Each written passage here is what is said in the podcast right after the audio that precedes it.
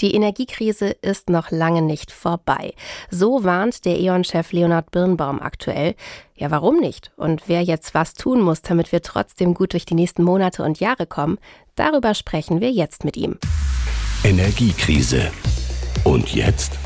Hallo, mein Name ist Katha Jansen, ich bin Wirtschaftsjournalistin beim SWR und ihr hört das Energiekrise Spezial mit Leonhard Birnbaum. Er ist einer der Manager der Energiewirtschaft. Seit 2021 ist er Vorstandsvorsitzender CEO von E.ON, einem der größten Stromnetzbetreiber in Europa, ja und auch der Energiekonzern, der rund jeden dritten deutschen Kunden beliefert. Und Leonhard Birnbaum hat nicht nur die deutsche, sondern auch die europäische Perspektive auf die Energie, denn seit Ende vergangenen Jahres ist er der Präsident von Euroelectric, das ist der Branchenverband der europäischen Elektrizitätswirtschaft. Also herzlich willkommen im Podcast Leonhard Birnbaum. Guten Tag, Frau Jansen. Wir zeichnen diese Folge auf am Montag, 13. Februar 2023, also naja, gefühlt kurz vorm Frühling. In den Gasspeichern sind immer noch mehr als 73 Prozent. Da könnten wir jetzt doch mal durchatmen, könnte man denken. Sie sagen, Herr Birnbaum, aber sehr klar, nein, nichts mit durchatmen. Warum nicht? Ja, weil ich nicht an diesen Winter denke, sondern an den nächsten Winter. Wir sind in der Tat gut aus diesem Winter gekommen. Der Füllstand ist sehr zufriedenstellend. Der Winter war ja auch sehr warm und ehrlich gesagt, auch der Rest des Februars und März wird daran wahrscheinlich nichts mehr ändern. Aber jetzt müssen wir eben daran denken, wie kommen wir durch den nächsten Winter durch. Und je voller die Speicher sind, je mehr wir sparen, desto leichter wird es, die Speicher wieder zu füllen, jetzt im Sommer und dann durch den nächsten Winter zu kommen. Okay, was konkret wären dann jetzt die Punkte, auf die wir uns konzentrieren müssen? Was müssen wir machen, um uns gut vorzubereiten? Ja, also erst einmal, jeder Einzelne kann sparen. Jeder Einzelne oder jede Einzelne kann sich überlegen, ob sie bei sich zu Hause eine Wärmepumpe einbaut, PV plus Battery auf E-Mobilität umsteigt etc. Aber auf politischer Ebene und in der Wirtschaft müssen wir in der Tat unsere Bezugsquellen diversifizieren. Das ist aber jetzt schon am Laufen. Also wir brauchen jetzt natürlich auch Flüssiggas. Wir haben ja im letzten Jahr die Infrastruktur gebaut, die Terminals. Das war dann Land auf, Land ab in der Presse. Und jetzt müssen wir dafür sorgen, dass an diese Infrastruktur auch Schiffe anlanden, die Flüssiggas zu uns bringen. Und deswegen müssen wir neben der Infrastruktur, die wir gebaut haben, jetzt auch Lieferverträge abschließen über 15 Schiffe jedes Jahr von der Quelle A zu uns nach Wilhelmshaven oder Brunsbüttel. Und davon brauchen wir mehrere. Okay. Flüssiggas eine Komponente. Wir haben die Kohle teilweise nochmal reaktiviert und äh, verlängert ja. für einen bestimmten Zeitraum. Dann gibt's ja noch das Thema Atomkraft. Da könnte man ja jetzt auch wieder denken, gut, wir haben jetzt die drei verbliebenen Atomkraftwerke, die erstmal bis ins Frühjahr betrieben werden. Macht es dann nicht vielleicht doch Sinn zu verlängern? Also in Ihrem Fall, im Fall E.ON des AKW ISA 2. Wie ist da Ihre Einschätzung? Naja, es ist ja jetzt eine ewige Debatte in Deutschland. Wir haben eigentlich ein Problem für zwei bis drei Jahre und dann wäre es naheliegend gewesen zu sagen, wir halten uns die Option offen für zwei bis drei Jahre. Das hat die Politik jetzt aber anders entschlossen und deswegen werden die jetzt am 15.04. abgeschaltet werden. Punkt. Und das ist jetzt eine spezifisch deutsche Entscheidung und ich glaube, die steht jetzt auch.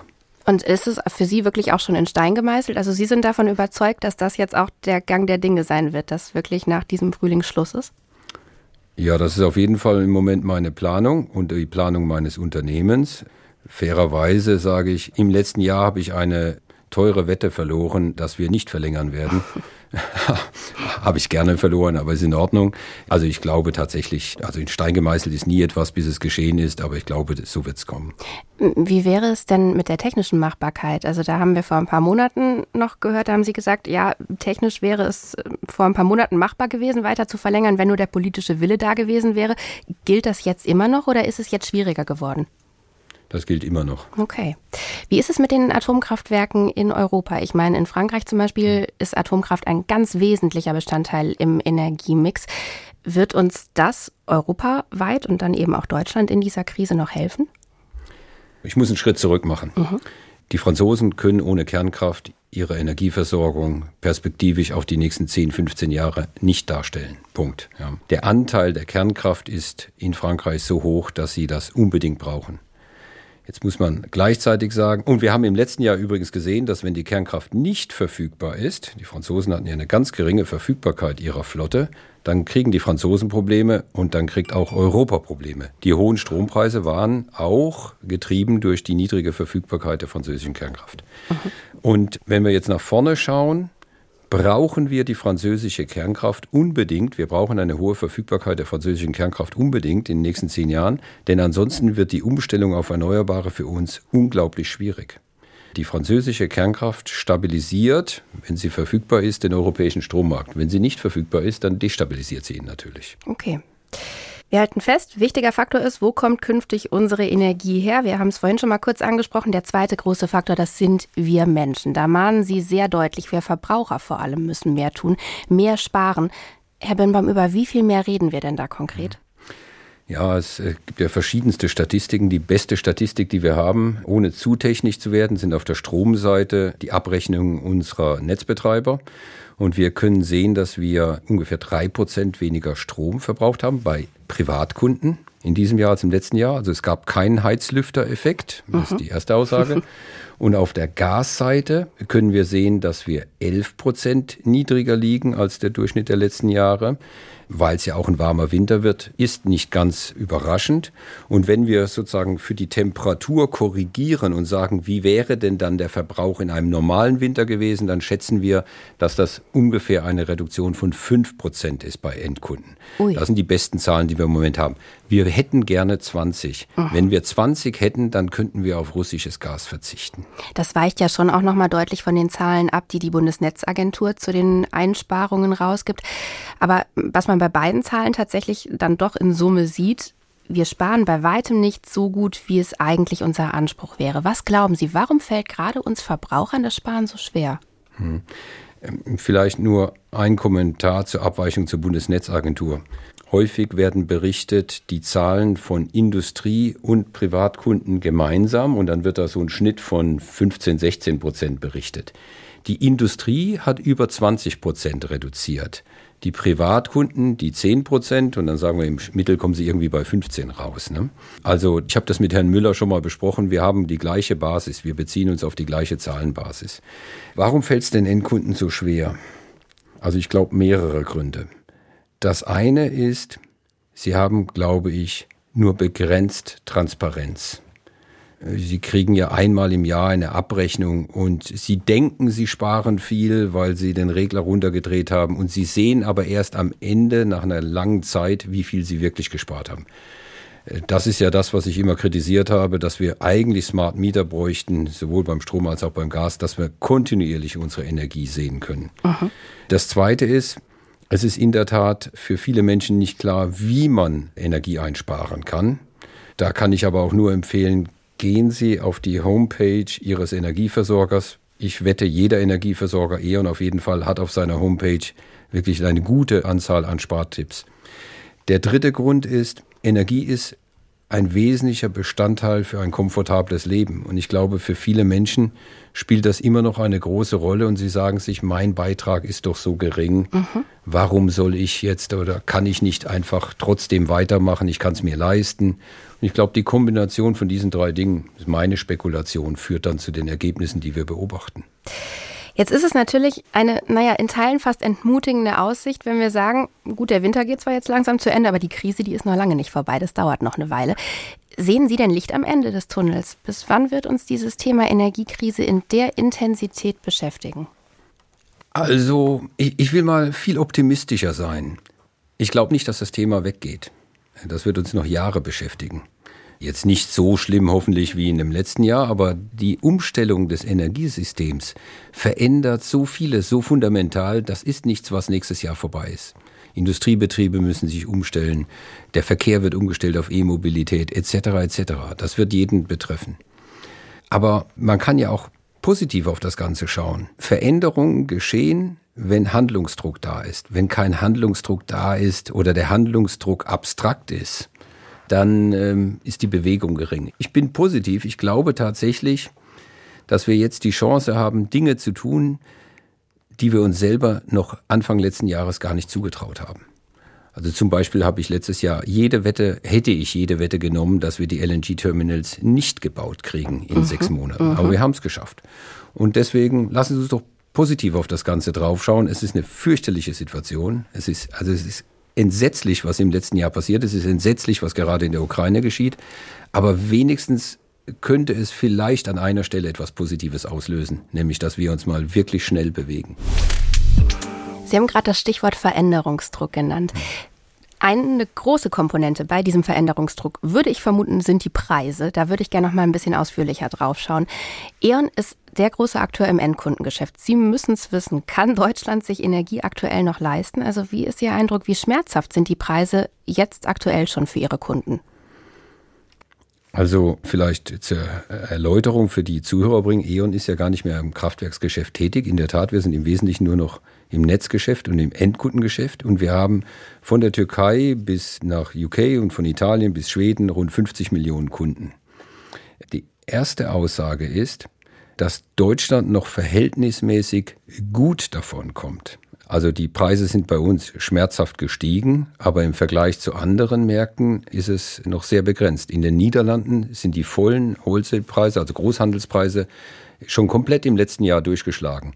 Wir haben im letzten Jahr nur rund 30 Prozent der Großhandelspreise durchschlagen lassen, weil wir so langfristig Sicherungsgeschäfte getätigt haben. In Osteuropa sind die hohen Preise für die Menschen viel schwerer zu bezahlen, weil sie viel geringeres Einkommen haben. Also erst einmal ist Deutschland im europäischen Vergleich relativ gut, steht relativ gut da. Jetzt werden Sie natürlich sagen, es gibt jede Menge Kunden, die sagen, äh, Herr Birnbaum, das interessiert mich gar nicht. Für mich ist es trotzdem noch schmerzhaft. Ja, das ist es. Die richtigen Preissteigerungen kommen ja jetzt auch erst in diesem Jahr an und wir haben ja in der Gas- und Wärmekommission abgeschätzt, dass es zu einer Verdopplung der Preise kommt, sowohl Strom- als auch gasseitig. Und da haben wir ja auf die Strom- und Gaspreisbremsen hingelegt. Das heißt, die Energierechnung wird sich perspektivisch verdoppeln. Mhm. Ja, das ist natürlich hartes Brot, wenn man das so hört. Über die Preisbremsen möchte ich gleich auch noch mit Ihnen sprechen, aber vielleicht vorher noch ein kurzer Schlenker. Sie haben mit E.ON gerade ja auch Ihr vorläufiges Betriebsergebnis fürs vergangene Jahr vorgestellt. Das war überraschend positiv. 8 Milliarden Euro Gewinn, 200 Millionen Euro mehr als vorab angenommen. Da könnte jetzt natürlich der ein oder andere Kunde auf den Gedanken kommen, Moment mal, wenn E.ON so viel verdient, dann sollen die meine Preise doch bitte auch runter machen, senken. Hm. Was sagen Sie diesen Kunden? Also erst einmal 80 Prozent unseres ganzen Ergebnisses kommt aus dem Netz und gar nicht aus dem Endkundengeschäft. Und dafür müssen wir ja massiv investieren. Wir investieren ja jedes Jahr mehrere Milliarden Euro, um die Netze auszubauen. Und den meisten, den größten Teil unseres Gewinnes machen wir dann als Rendite auf diese Investition. Das hat gar nichts mit dem Endkundengeschäft zu tun. Im Endkundengeschäft muss ich nur mal ganz klar sagen, wir können die Großhandelspreise nicht für unsere Kunden auffangen. Also wenn ich jedem meiner 50 Millionen Kunden 20 Euro Discount gebe, habe ich eine Milliarde verloren. Und das war's dann. Dann habe ich kein Ergebnis gemacht. Das ist der erste Punkt. Der zweite Punkt ist, im Gegenteil, ich musste im letzten Jahr, um das gleiche Geschäft zu machen, 5 Milliarden mehr Kapital einsetzen. Denn ich musste ja für die Kunden die Energie kaufen, in die Speicher legen und dann später zu den Kunden liefern. Und das hat mich in der Spitze bis zu 5 Milliarden mehr gekostet als im Jahr davor. Und dieses Geld kann ich nur aufbringen, wenn ich etwas verdiene. Also die Antwort ist leider, trotz des guten Ergebnisses, für uns ist das Endkundengeschäft überhaupt nicht der Ergebnisbringer und deswegen ist es auch nicht der Punkt, dass wir an der Stelle großes Entgegenkommen zeigen können. Das geht überhaupt nicht. Das können wir finanziell gar nicht darstellen. Das kann kein Energieversorger, das kann auch kein kleines Stadtwerk. Das hat nichts mit Größe zu tun. Die Summen sind einfach zu groß. Wir haben eben die Preisbremsen schon mal kurz angeschnitten. Jetzt ist bald tatsächlich März. Ab dann treten die Bremsen in Kraft. Gas- und Strompreisbremse mhm. greifen dann zum ersten Mal. Es gibt Rückzahlungen für Januar und Februar. Sie waren Teil der Kommission, die diese Empfehlungen für die Preisbremse erarbeitet hat. Wie glücklich sind Sie jetzt mit dem Ergebnis, das tatsächlich kommt? Also ich glaube, das ist ein ganz vernünftiger Kompromiss gewesen. Wir haben in der Gas- und Wärmekommission danach gesucht, was können wir tun, um den Anstieg der Preise auf einem Niveau zu dämpfen, das für unsere Kunden akzeptabel ist. Oder akzeptabel schwierig, also was geleistet werden kann. Und ich sage mal, die Gas- und Strompreisbremsen waren das Beste, was wir kurzfristig darstellen konnten, denn es sollte ja etwas sein, was wir innerhalb von wenigen Monaten umsetzen können und was wir mit den bestehenden Systemen, Strukturen, Zählern etc. umsetzen können. Also insofern sage ich, ich kann das verteidigen. Die Gas- und Strompreisbremsen sind auch auf einem Niveau eingestellt, dass sie nicht zu Dauersubventionen führen. Also ich glaube, in Summe ist das ein ganz vernünftiges Ergebnis, das dann auch von der Regierung einigermaßen ordentlich umgesetzt worden ist. Kommt das Ergebnis rechtzeitig? Es wäre nicht möglich gewesen, es schneller umzusetzen.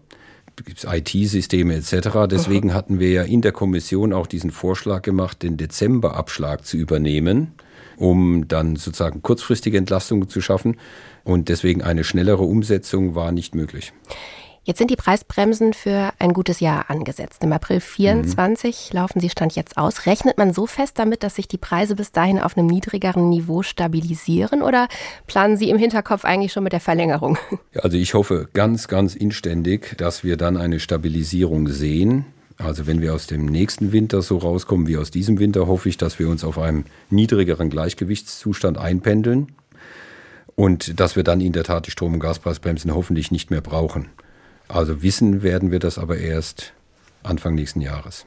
Womit rechnen Sie denn preislich insgesamt? Ich weiß, so Zukunftsvorhersagen sind ein schwieriges Geschäft, aber glauben Sie, dass wir dauerhaft nochmal Gas- und Strompreise wie vor der Krise sehen werden? Äh, nein, das glaube ich nicht. Also erstens, immer wenn wir Preisprognosen machen, liegen wir falsch. Und deswegen mache ich keine Preisprognosen. Aber ich glaube trotzdem nicht, dass wir auf das Niveau von vor der Krise zurückkommen.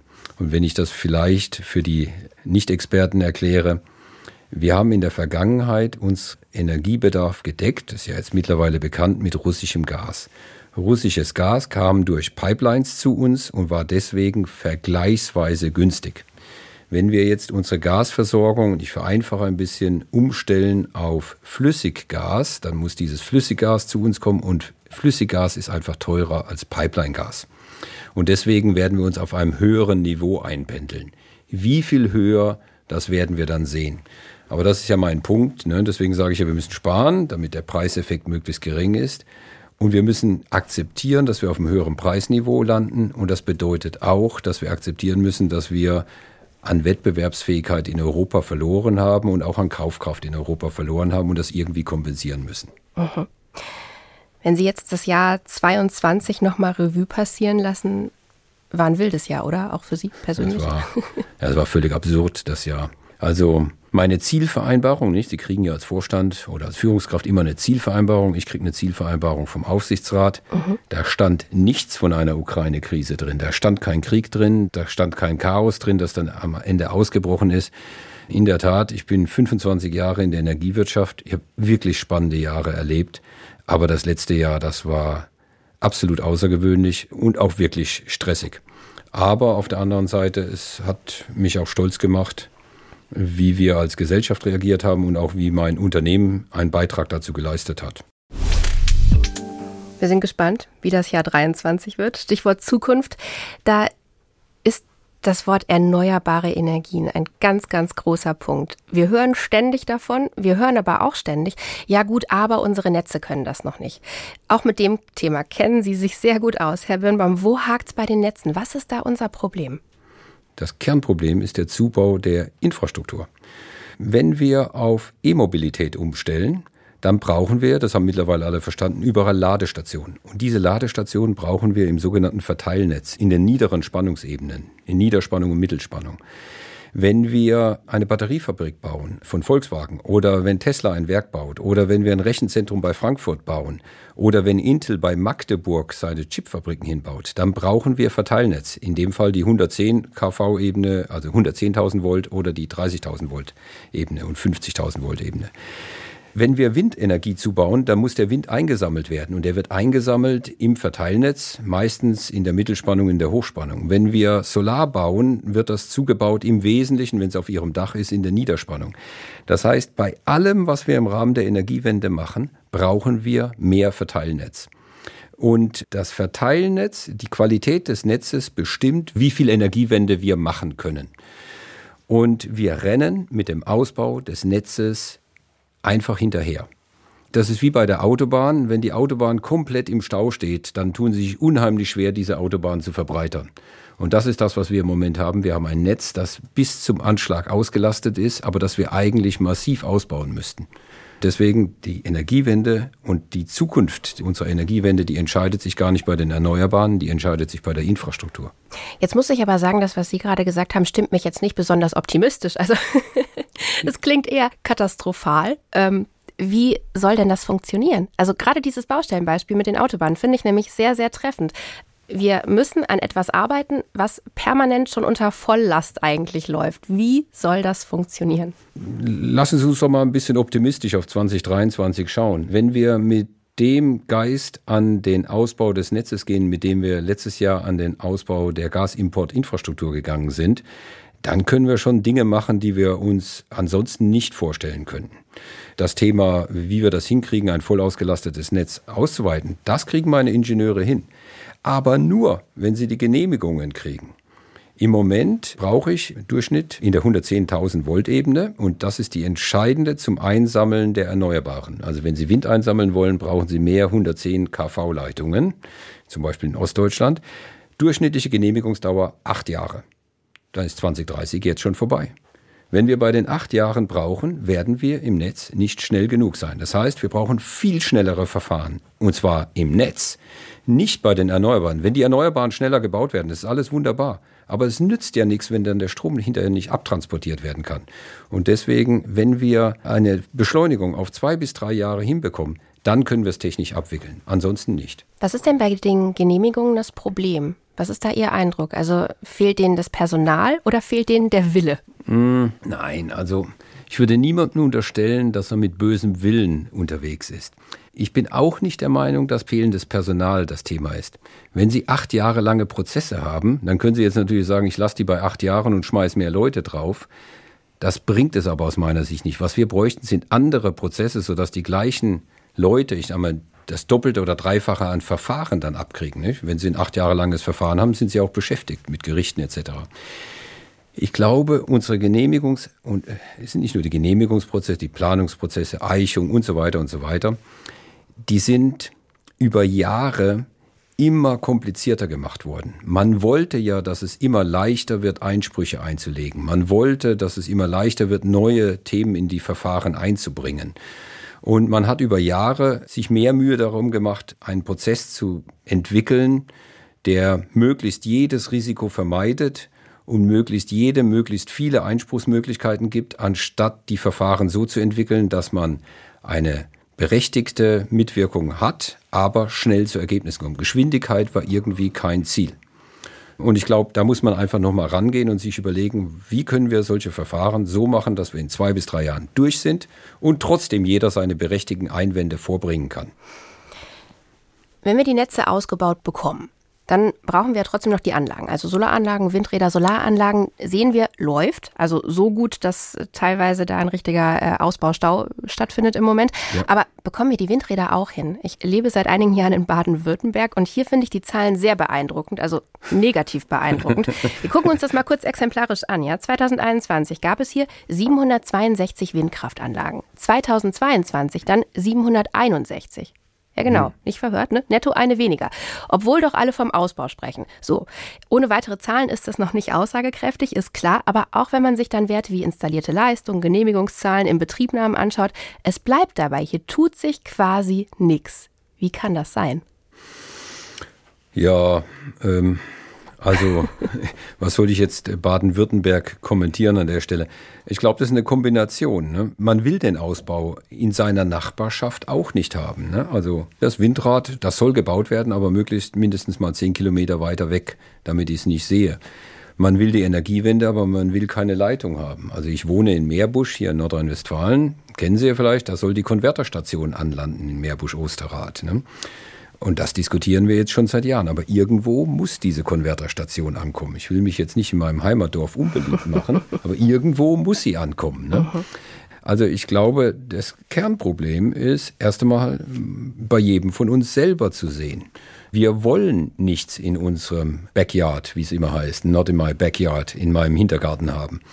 Und die Politik die bildet dann diesen Willen, nichts in der Gegend zu haben, dann in entsprechenden Regeln ab, die dazu führen, dass am Ende auch nichts gebaut wird. Ist ja nicht die Schuld der Politik. Die Politik läuft an der Stelle den Bürgern hinterher.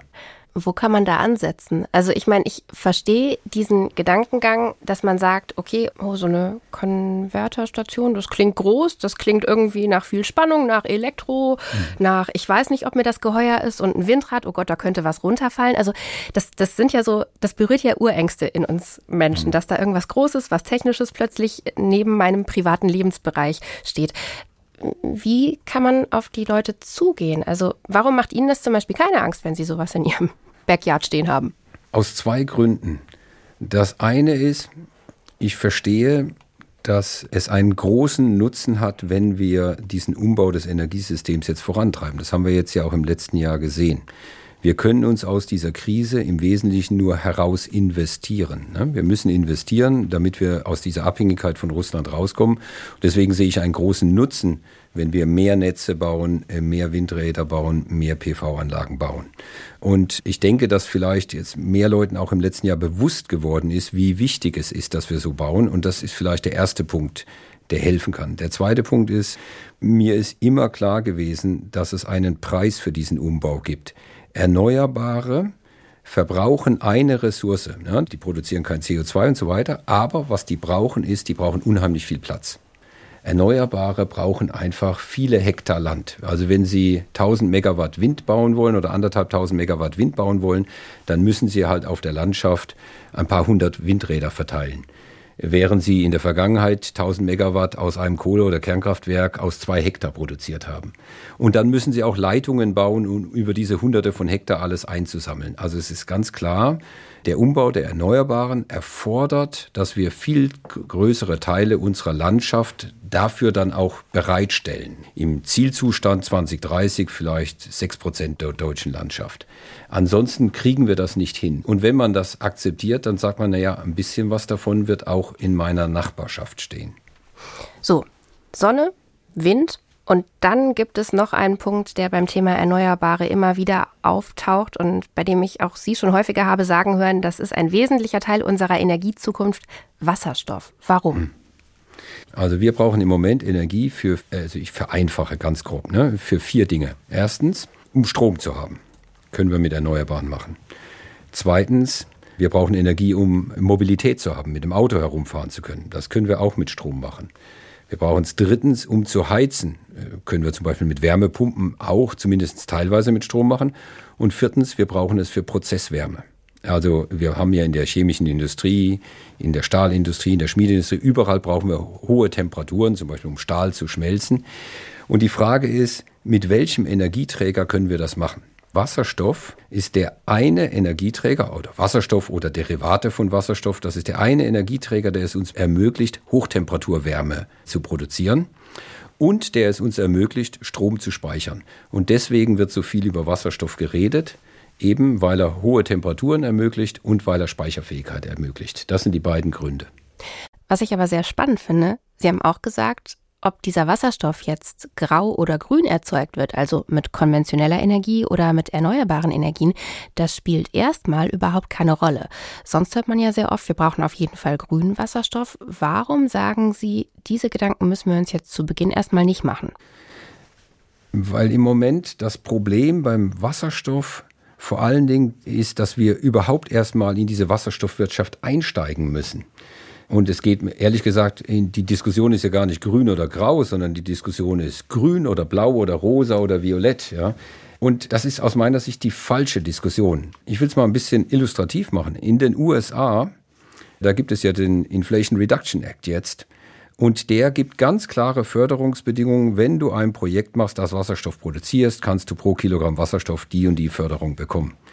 In Europa haben wir eine ellenlange Diskussion in der sogenannten Renewable Energy Directive 2, RED 2. Da wird über Seiten festgelegt, welcher Wasserstoff welche Farbe hat und welche Farbe wie förderfähig ist. Aber ehrlich gesagt, das ist so kompliziert, dass sie es überhaupt nicht verstehen können und damit überhaupt nicht planen können bei der Investition. Und deswegen, es wäre viel besser, wir würden jetzt einfach sagen, es kommt auf Geschwindigkeit an und wir fahren jetzt die Wasserstoffwirtschaft hoch und ob es blau, grün oder violett ist, ist uns egal sobald wir auf Wasserstoff umgestellt haben, wird es ja automatisch grün über der Zeit, wenn wir immer mehr Erneuerbare bauen. Das ist so, wie wenn wir gesagt hätten, wir dürfen E-Autos erst verkaufen, wenn wir das gesamte Stromsystem auf grünen Strom umgestellt hätten. Dann würden wir die E-Mobilität in 20 Jahren noch nicht umgestellt haben. Also die Autos noch in 20 mhm. Jahren nicht umgestellt mhm. haben. Aber genau das machen wir gerade beim Wasserstoff. Wir sagen, muss absolut perfekt von Anfang an sein. Im Endeffekt sind wir zu langsam. Also lieber erstmal anfangen und dann Langsam, Geschwindigkeit. Schritt Schritt Geschwindigkeit mhm. ist das, was zählt. Wir müssen die Energiewende schnell vorantreiben. Bei Genehmigungen, beim Aufbau der Wasserstoffwirtschaft, beim Zubau der Erneuerbaren, bei der Infrastruktur. Und wir müssen es nicht perfekt machen. Es ist besser 80 Prozent richtig und schnell als 100 Prozent richtig und nie. Und wir sind so in der Tendenz, weil wir es immer perfekt machen wollen, dass es immer zu lange dauert und im Ergebnis wir zu wenig erreichen. Sie haben zum Einstieg sehr klar gemacht, die Krise ist noch nicht vorbei. Sie haben aber auch, während wir gesprochen haben, viel Optimismus verbreitet und immer wieder gesagt, ja, aber an den und den Stellen können wir ansetzen. Deswegen würde ich zum Schluss gerne nochmal zusammenfassend Ihre drei Punkte sammeln. Wie kommen wir von jetzt an weiter gut durch diese Krise? Punkt 1. Sparen. Punkt 2. Arbeiten. Punkt 3. Investieren. Woran müssen wir arbeiten?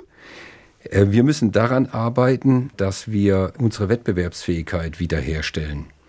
So ein Aspekt, wenn die Preise sich auf einem höheren Niveau einpendeln, dann heißt das, dass wir dauerhaft an Wettbewerbsfähigkeit verloren haben. Und zwar nur in Europa, weil Europa hat eine höhere Preissteigerung gesehen als Asien oder die USA. Das heißt, wir müssen jetzt irgendwie einen Nachteil kompensieren, den wir uns jetzt in den letzten anderthalb Jahren eingehandelt haben. Und dazu müssen wir an Effizienz arbeiten, wir müssen an der Umstellung unserer Produktion arbeiten, wir müssen an neuen Prozessen arbeiten, wir müssen an unserer Bürokratie arbeiten und so weiter. Und nur wenn wir das machen, haben wir eine Chance, dass wir die Investitionen tätigen können, die wir tatsächlich tätigen müssen, um die Energiewende voranzutreiben. So, deswegen sage ich immer diesen Dreiklang sparen, arbeiten an der eigenen Wettbewerbsfähigkeit, damit man genügend verdient, damit man investieren kann, damit man die Energiewende erfolgreich abschließen kann. Leonhard Birnbaum, wir schließen unser Gespräch erfolgreich ab. Vielen, vielen Dank, dass Sie sich die Zeit genommen haben heute. Dankeschön, hat mir Spaß gemacht. Wir können das schaffen. Diese Überzeugung nehme ich aus dem Gespräch mit dem E.ON-Chef mit. Ich fand ihn echt überraschend optimistisch. Und das tut ehrlich gesagt gut. Also gerade jetzt mitten in der Krise, gerade mit dem Wissen und auch dem Druck im Kopf, dass wir auf jeden Fall noch mehr sparen müssen, wir kommen aber nur gut durch und aus dieser Krise, wenn wir schnell sind. Auch das habe ich aus dem Gespräch mitgenommen. Das Tempo, das wir beim Flüssiggas vorgelegt haben, das brauchen wir auch bei Genehmigungsverfahren, bei Investitionen und beim Einstieg in neue Technologien, Stichwort Wasserstoff. Oder? Wie seht ihr das? Schaffen wir die Energiewende? Ist die Energiekrise Impuls genug, um es schneller zu schaffen? Und ziehen wir auch alle mit? Wir sind gespannt auf eure Einschätzungen. Schreibt uns an energiekrise.ard.de. Ja, und wenn euch die Folge gefallen hat, dann abonniert gerne unseren Podcast, dann verpasst ihr kein spannendes Energiethema mehr. Das war unser Energiekrise-Spezial mit E.ON-Chef Leonhard Birnbaum. Toll, dass ihr dabei wart. Bis zum nächsten Mal. Energiekrise. Und jetzt? Produziert für die ARD von SWR, WDR und HR. Und falls ihr noch mehr zum Thema Wasserstoff hören wollt, dann empfehlen wir euch den Podcast Funkkolleg Klima. Die neue Folge, die jetzt am Mittwoch, den 15. Februar online geht, die schaut nämlich ganz ausführlich auf grünen Wasserstoff. Die Host Jennifer Siegler fragt, ist er die Rettung? Und die Antwort, die gibt's in der Folge, zum Beispiel in der ARD Audiothek.